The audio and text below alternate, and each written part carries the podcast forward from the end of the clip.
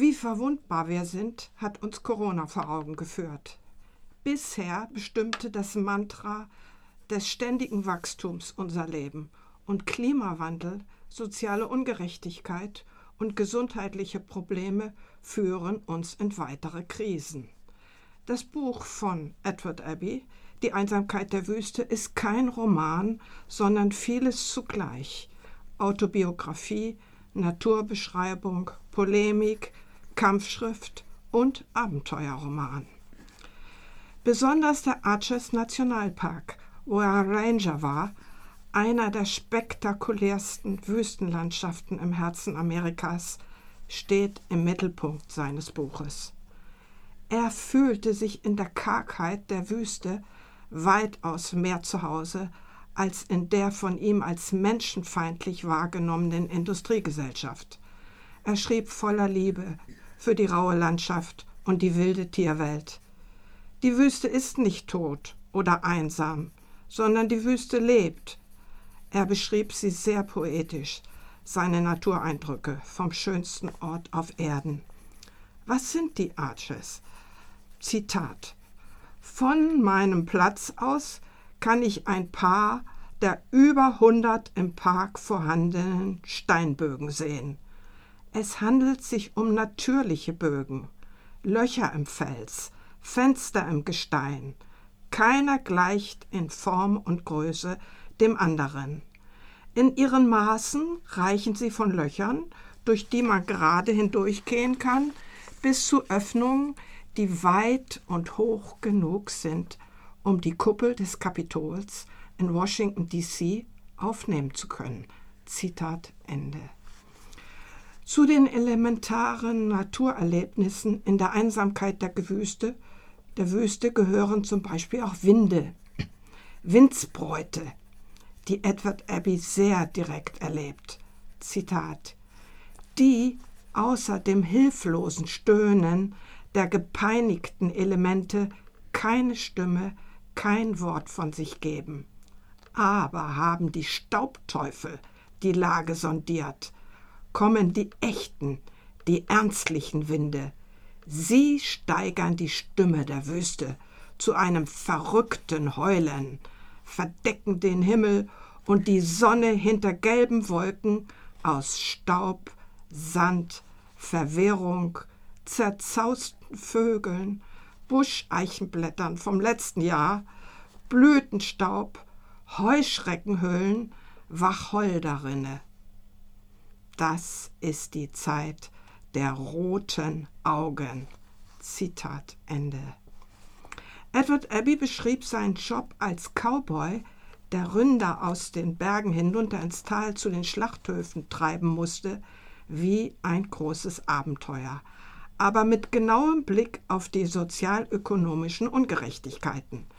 Er beobachtete genau, wie die Viehhaltung immer mechanisierter wurde und die Cowboys und Indianer in die urbanen Slums entlang der großen Überlandstraßen ausweichen mussten, weil sie ihre Jobs, ihre unwürdig bezahlten Beschäftigungen verloren.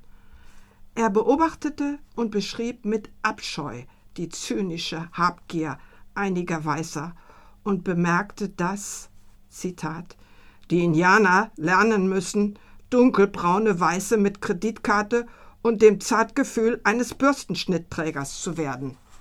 Zitat Ende.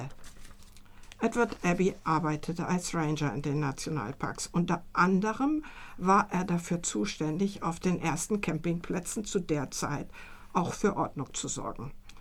Die Gefahren der Wüste lauerten auch in, zum Beispiel in den sanitären Anlagen, was Kalkeimer mit Papierrolle waren. Wie uns folgende Warnung verdeutlicht. Zitat. Vorsicht vor dem Hinsetzen auf Klapperschlangen, Korallenottern, Peitschennattern, Geißelskorpione, Hundertfüßer, Tausendfüßer, Zecken, Milben, schwarze Witwen, Raubwanzen, Walzenspinnen, Taranteln, Krötenechsen, Gila-Echsen, rote Ameisen, Feuerameisen, Jerusalem-Schrecken, Langwanzen, und große haarige Wüstenskorpione achten. Zitat Ende. Die Geschichten von Edward Abbey aus dem Jahre 1967 sind heute besonders aktuell und hochpolitisch. Wir leben in einer Gesellschaft, die es seit Jahrhunderten selbstverständlich findet, die Natur als Rohstoff auszubeuten. Aber Edward Abbey behandelte jeden, der nicht genau seiner Meinung war, als Gegner. Er sah die Beziehung der Menschheit zur Natur nur von seiner Position als Ranger im Arches Nationalpark. Aber 50 Jahre nach der Erscheinung seines Buches fühlt sich seine Vision von Umweltschutz ziemlich eng an. Sein Schreiben über die Natur ist wunderschön, aber es fehlte ihm an Empathie und genau diese Gefühlslosigkeit anderen Menschen gegenüber, wie zum Beispiel Touristen oder Frauen oder auch mal wildcampenden Abenteurern, genau das fühlt sich heute einfach überholt an. Heute, 50 Jahre später, nach manchen Konflikten um sein Buch, hat er eine Gegenspielerin. Amy Irvine, die Verfasserin von A New Season in the Wilderness. Ihre Meinung ist, dass Edward Abbey immer noch im Mittelpunkt steht, aber die Umweltethik hat sich geändert. Er ist nicht mehr das Idol, sondern, Zitat von ihr, wenn wir die wilden Überreste der Nation retten wollen, brauchen wir eine breitere, kooperativere Wählerschaft, die Frauen, indigene Völker und andere unterrepräsentierte Teile der Gesellschaft umfasst. Zitat Ende, schreibt Amy Irvine. Wir müssen weg von der Gier, dem Benzin und der klaffenden Apathie. 1987 wurde Edward Abbey eine bedeutende Auszeichnung der American Academy of Arts and Letters verliehen. Edward Abbey lehnte diese Ehre ab. Das war aus Edward Abbey Die Einsamkeit der Wüste aus dem Englischen von Dirk Höfer aus dem Jahre 1967 hat das Buch hat 333 Seiten, kostet 32 Euro und wurde herausgegeben von Mattes und Seitz Berlin Verlagsgesellschaft.